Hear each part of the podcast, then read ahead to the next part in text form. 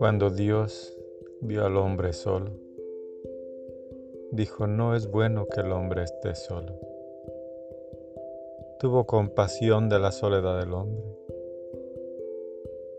Lo puso en un profundo sueño, le arrancó una de sus costillas y creó a la mujer.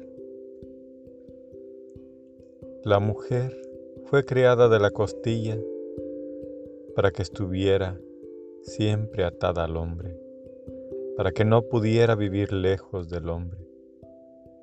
Y el hombre tiene que buscar a la mujer porque le hace falta su costilla. No se siente completo sin su costilla, por eso busca a la mujer. El hombre y la mujer son una sola persona no son dos, porque la mujer es la costilla del hombre y el hombre no se siente completo sin su costilla. Amén.